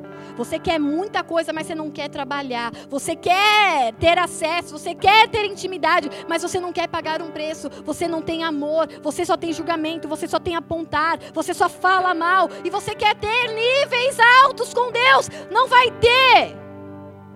Deixa eu te falar, você não vai ter. Você não vai ter o coração de Deus. Você não vai ter os segredos de Deus se você não passar pelas etapas, se você não vencer a multidão, se você não vencer os 70, se você não vencer os 12, se você não permanecer entre os três. Você não vai ter acesso.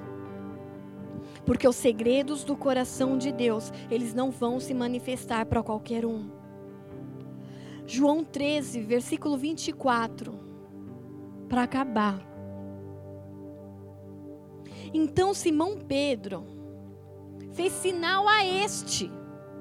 Quem é este? João, o discípulo que ele mesmo fala, o amado. Ele mesmo fala na terceira pessoa, João, o amado. Para que perguntasse para quem ele, de quem ele estava falando. Jesus estava falando na mesa, na ceia, o último momento dos doze juntos. E Jesus fala: Alguém vai me trair.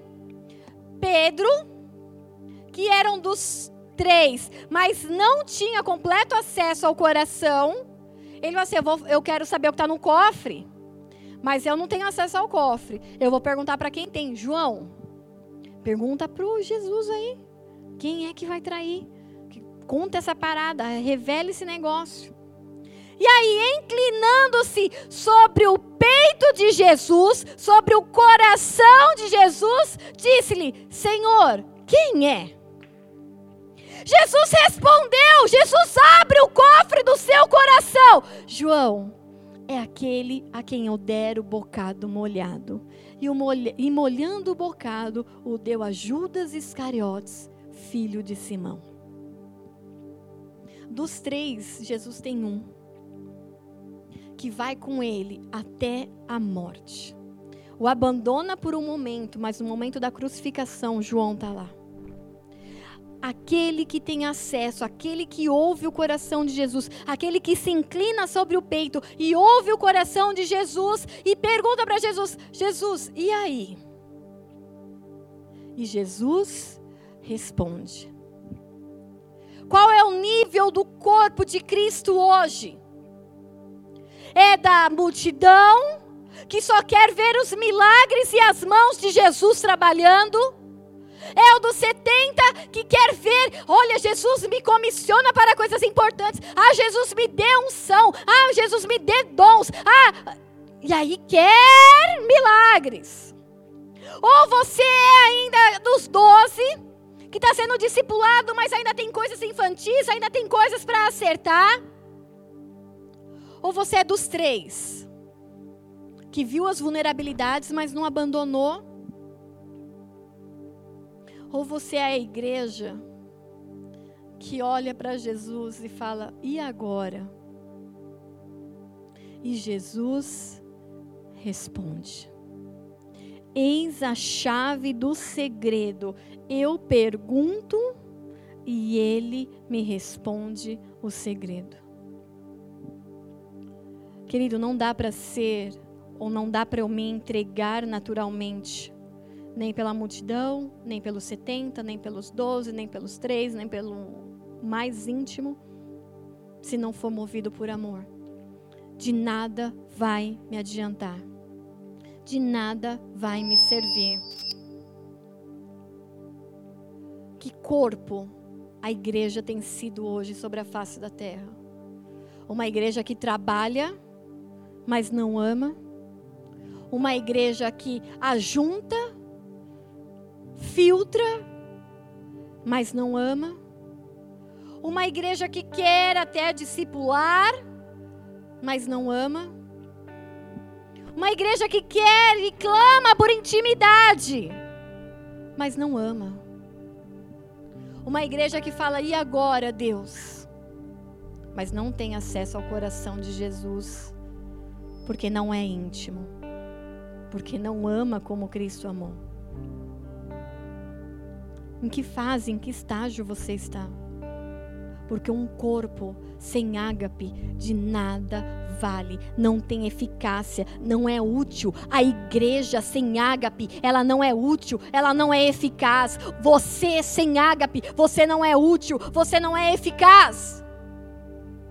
Então que nós passemos do nível da compaixão Aleluia! Compaixão é muito bom, mas basta aqui. É aquela pessoa que vive de graça, de misericórdia em misericórdia. A misericórdia, ela se renova, mas você não tem que viver debaixo de uma misericórdia, viver caindo, viver tropeçando. Não há uma graça, há uma beleza de Deus para cada dia. Há um milagre para ser vivido, há um milagre, há um segredo para ser revelado a cada dia.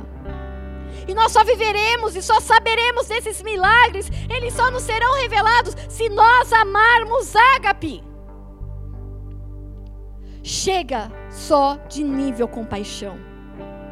É, é o tempo da igreja se entregar verdadeiramente. Ágape para que as coisas tenham sentido, para que as coisas sejam úteis, para que as coisas sejam eficazes. Eu não estou falando para você dividir, faccionar, porque, como eu falei, essas ideologias, essas facções, elas pegam os iguais. E Deus não quer que você ande com quem é igual, porque o meu coração ele é diferente do meu útero, que é diferente do meu rim, assim como o Tiago é diferente do Danilo, que é diferente do Rafa. Jesus não quer uma igreja uniforme, Deus quer uma igreja unida cada um na sua função, cada um no seu trabalho, cada um na sua entrega, mas juntos, ágape. Porque se não for no ágape, nada disso tem sentido. Você vai continuar se movendo porque soube das dores de alguém. Aí você vai continuar se movendo porque soube da tristeza do A e do B. Compaixão. Só que a igreja precisa ser levada ao, nível de intimidade e nós só prosseguiremos. Nós só passaremos por esse processo se tivermos dentro de nós o ágape. O amor que tudo sofre, que tudo crê, tudo espera. E tudo suporta. Tudo suporta. Ah, se eu distribuísse toda a minha fortuna para o sustento dos pobres.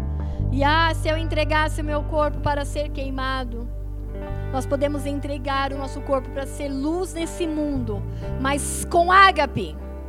Porque se não for com ágape, nada disso me aproveitaria.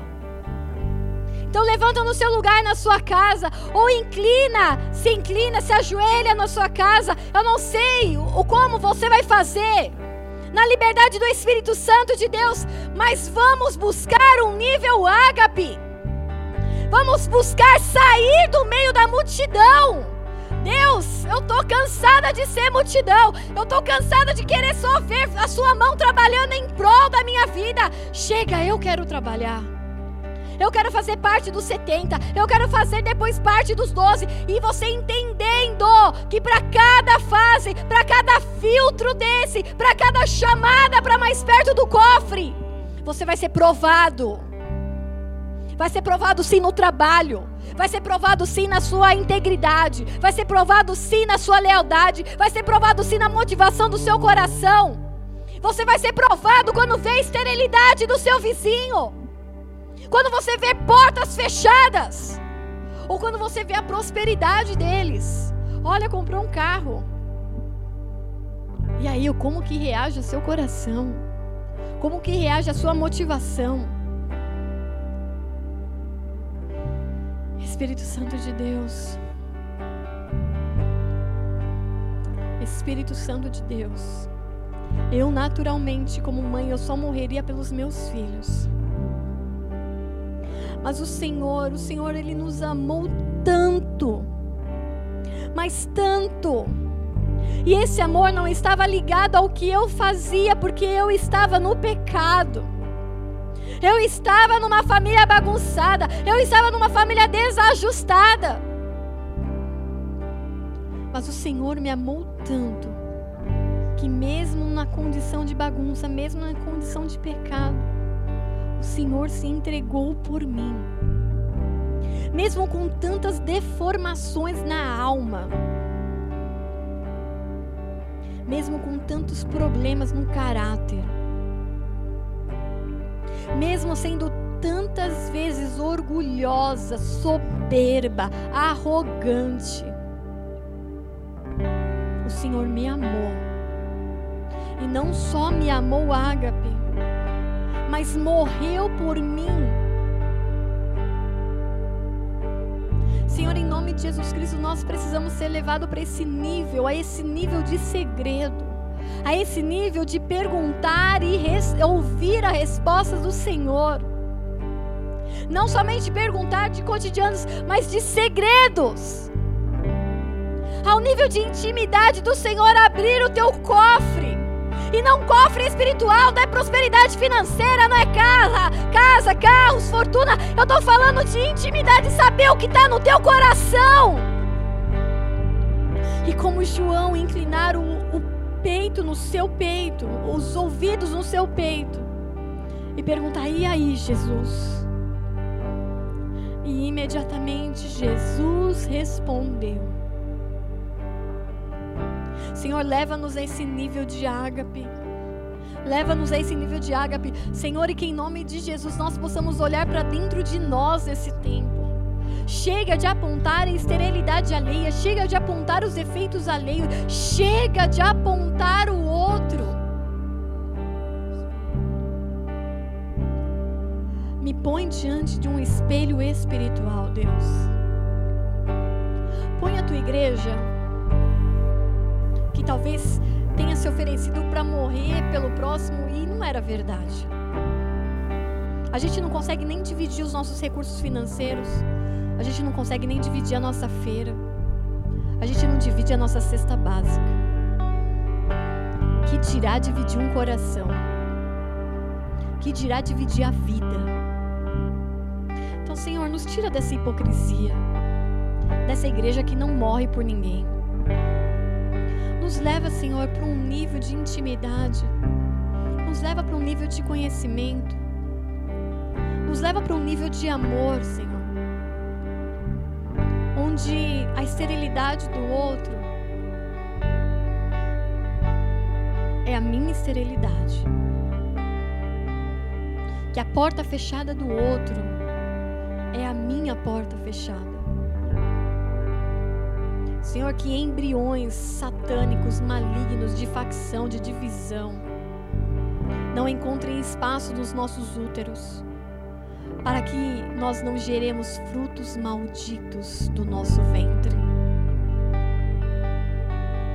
Nos leva para um nível de verdade. Nos leva para um nível de verdade, Senhor, onde eu posso expor para poucos as minhas dores e esses poucos me cobrirão, esses poucos me amarão, esses poucos irão me guardar e me suportar. Eu te peço isso em nome de Jesus Cristo. Desperta em nós o ágape. Desperta em nós a decisão de um corpo pleno, de uma igreja viva, de uma igreja unânime, sendo completamente diferente. Na minha casa, como eu vivo a diversidade, Senhor. Como eu vivo a diversidade. Sou casada com um homem. O que é muito diferente hoje em dia. Porque quando duas mulheres ou dois homens se unem por serem iguais, Onde está a perfeição de Deus nisso, onde só os iguais se unem? Eu sou casada com um homem e tenho dois filhos, um homem e uma mulher, que são completamente diferentes.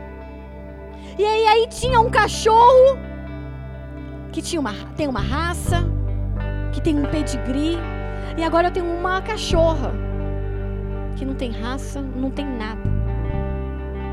Mas a gente consegue viver bem porque há uma decisão de amor. Então, de forma simples, Deus, eu te peço que cada família agora entenda que o outro, o diferente, pode ser amado, pode ser adicionado à família, pode ser trazido para perto, que vai ser provado, e muitas vezes pela mão do próprio Deus, a motivação do coração. Leva-nos a esse nível de intimidade, Espírito Santo de Deus. Nós nessa noite nós deixamos para trás a hipocrisia religiosa. Nós deixamos para trás, Senhor, a indiferença religiosa. Nós deixamos para trás, Senhor, os sermos impulsionados ou motivados e incentivados somente pela compaixão. Nós queremos ser um corpo cheio de ágape. Nós queremos ser um corpo que respira ágape. Nós queremos ser um corpo que se move em ágape. Que decide dia após dia se entregar. Não por causa do outro somente, mas porque em mim habita o ágape. Porque a mim, em mim habita e se move o ágape Chega de indiferença, chega de facção, chega de me reunir ou permitir ser agrupado dos 70 só com quem é semelhante. Mas em nome de Jesus Cristo, em multiforma, em multicor, em multigraça, em multitalentos, em multidons, aviva a igreja de Jesus Cristo sobre a terra Aviva o corpo de Jesus Cristo sobre a terra. Aviva a igreja bola de neve em Cumbica. Aviva a igreja bola de neve sobre a face da terra. Aviva a igreja de Jesus Cristo sobre a terra. Ágape. Ágape. E para que você, você que está aí pela primeira vez ouvindo essa ministração, como que eu posso ser cheio desse ágape, pastor? Jesus, ele te enche, ele transborda em você a partir do momento em que você o aceita, a partir do momento que você o recebe como teu único Senhor e Salvador. Como o único que seria capaz de morrer por você verdadeiramente 100% se entregar por completo, porque ele não doou órgãos, ele morreu, ele se entregou por completo.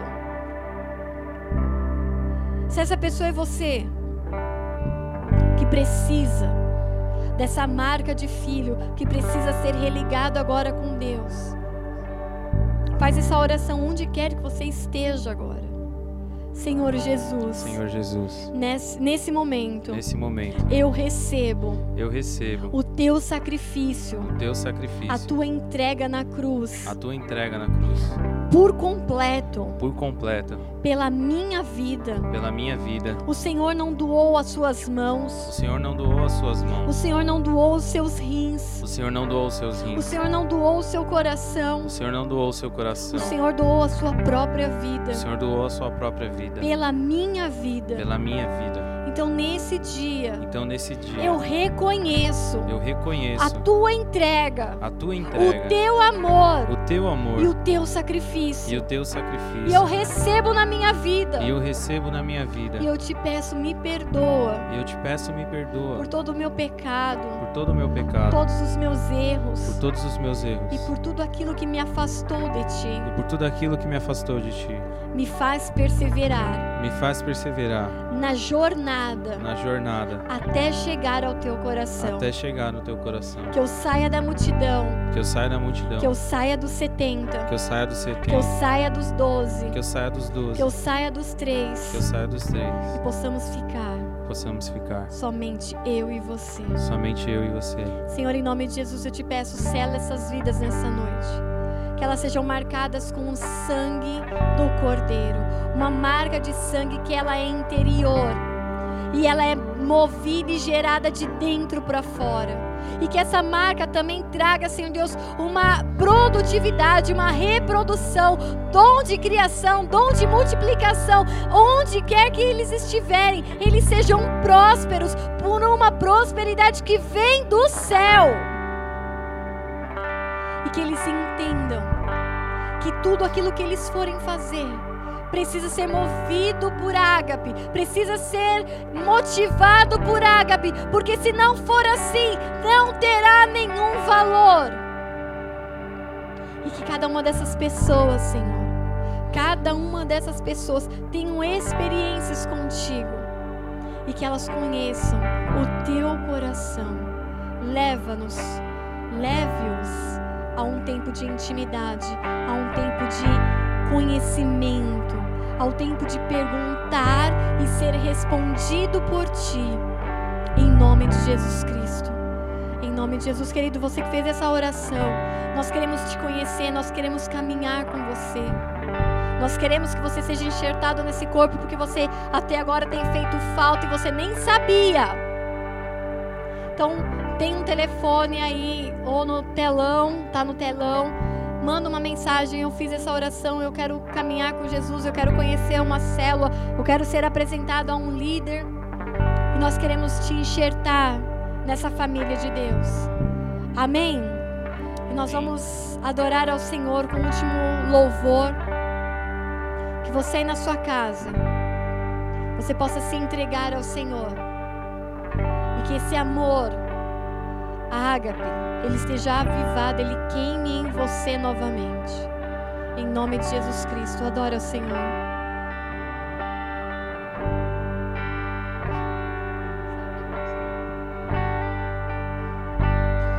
Que amor é esse? Graça incalculável não tem interesse, não quer nada em troca. Tua vontade é boa, perfeita agradável para mim.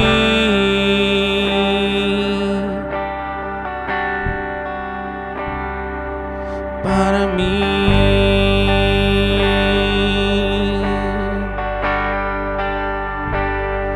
Quero conhecer-te ouvir teus segredos. Não importa o preço, eu me lanço inteiro. Sei que nos teus braços existe um espaço para mim.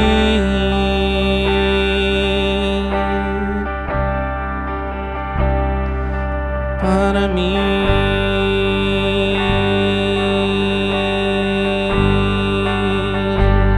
Eu quero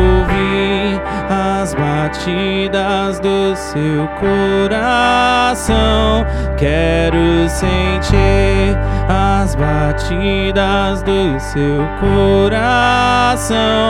Eu quero ouvir o som da canção que sai do seu coração.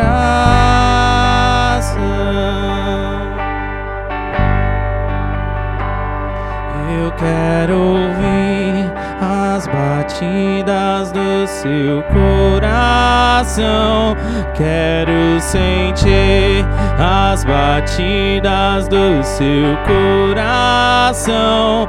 Eu quero ouvir o som da canção que sai do teu coração.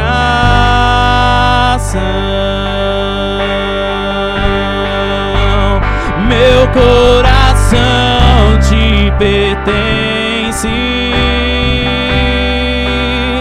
Meu coração te pertence. Meu coração te pertence. Meu coração te pertence. Pois tudo que eu sou, o que eu quero ser, o que eu planejo ser, pertence a ti, só a ti, Deus. pois tudo que eu sou, o que eu quero ser, o que eu planejo ser, pertence a ti, só a ti, Deus. Meu coração te pertence. Entrega a Ele. Meu coração te pertence. Porque Ele tem segredos para revelar a você. Meu coração te pertence. Meu coração te pertence. Pois tudo que eu sou, o que eu quero ser, o que eu planejo ser, pertence a ti, só a ti, Deus.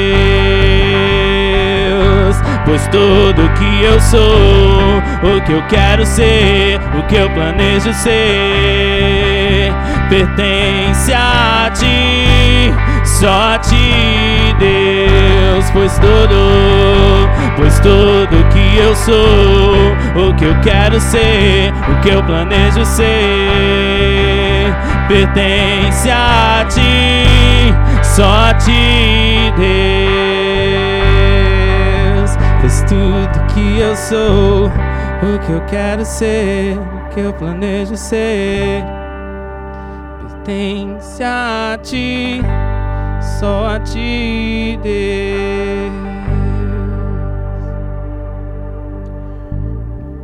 A gente vai adorar esse último louvor. Porque é o louvor que me levou e o Espírito ministrou. E é o louvor que há duas semanas está queimando no nosso coração. É os dias em que Ele vai nos ensinar o ágape, o amor paciente.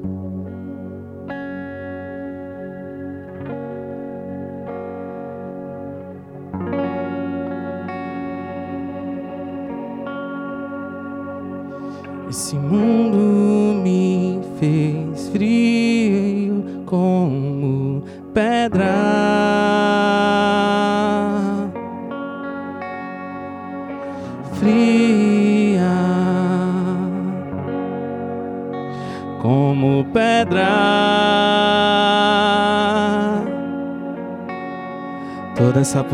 política me cansou na espera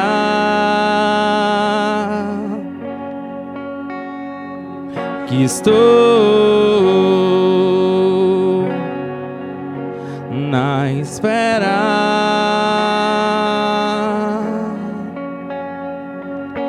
Ei, meu amigo. Chama Ele. Precisamos conversar de novo. É tempo de intimidade. Tomar aquele café quente de novo. Seu amor pra mim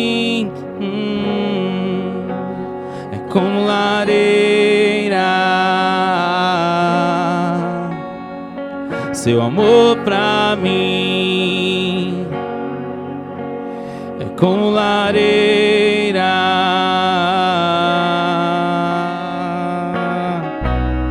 Li sua carta e é loucura, mas sigo confiando em tudo. Hoje, principalmente na parte que diz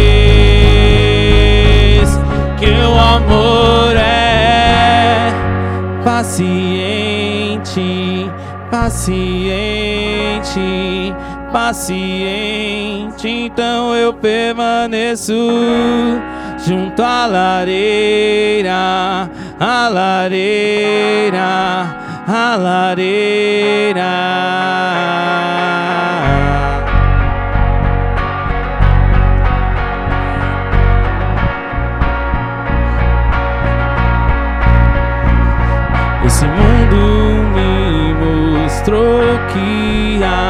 esperança. Sim, existe esperança. Pois vejo pessoas voltando à vida.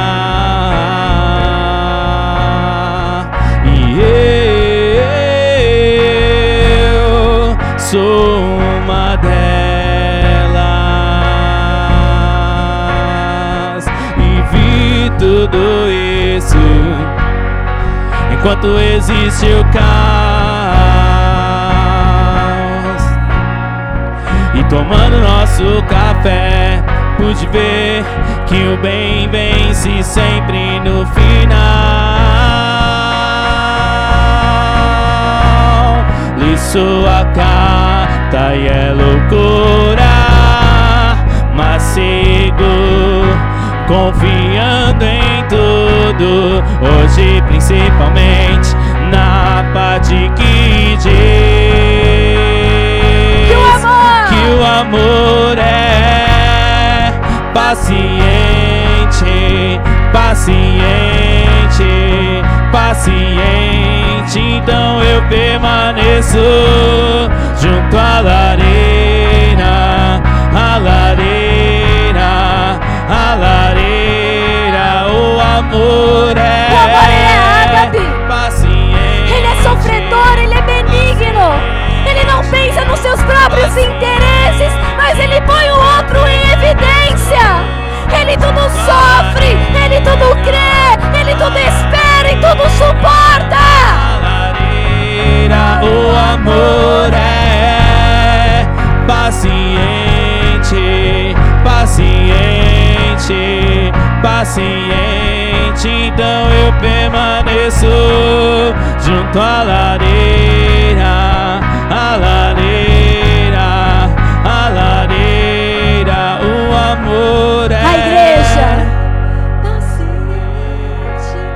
sua casa. Declara o ágape. Paciente, então eu permaneço junto à lareira. Faz um coro comigo. Se junta com os anjos na sua casa.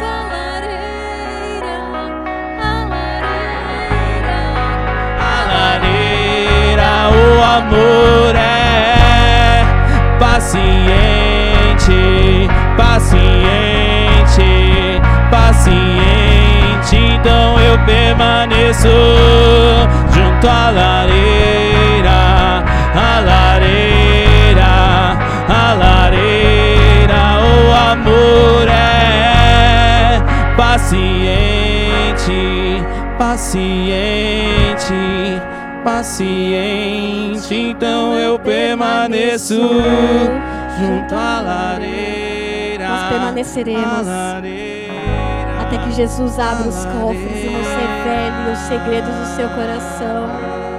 Nós seremos aqueles que vão permanecer, daqueles que vão permanecer, daqueles que vão permanecer, porque nós decidimos pelo ágape, nós decidimos amar. Ah, mas vão falar mal de mim, tudo bem, eu decidi amar. Ah, vão querer paralisar os meus sonhos, tudo bem, eu decidi amar, porque quem concretiza os meus sonhos, quem tira a minha esterilidade, quem abre o que precisa ser aberto é o meu Deus, não são pessoas, elas não podem fazer nada.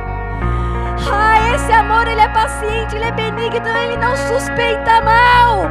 Ele não divide, ele não facciona, ele não fofoca, ele não murmura. É esse nível de amor. Não mais só de compaixão, nós estamos agora sendo levados ao nível de amor. É ágape. É ágape, é ágape, porque se não tiver o ágape, de nada me adiantaria, de nada me valeria. O amor é paciente, o amor é benigno, o amor é bondoso. Nós te amamos, Senhor, mas nós não te amamos ainda como ágape. Nós, talvez como Pedro, falamos que te amamos, filéu, até o momento que não precise tirar nada de nós. Mas muda essa chave dentro de nós. Nós queremos te amar, ágape, mesmo que nos custe mãos, mesmo que nos custe rins, mesmo que nos custe úteros, mesmo que nos custe o coração, mesmo que nos custe a vida. Nós queremos mudar de nível, Deus, em nome de Jesus Cristo. Em nome de Jesus. Amém, queridos. Aleluia. Minha água está aqui.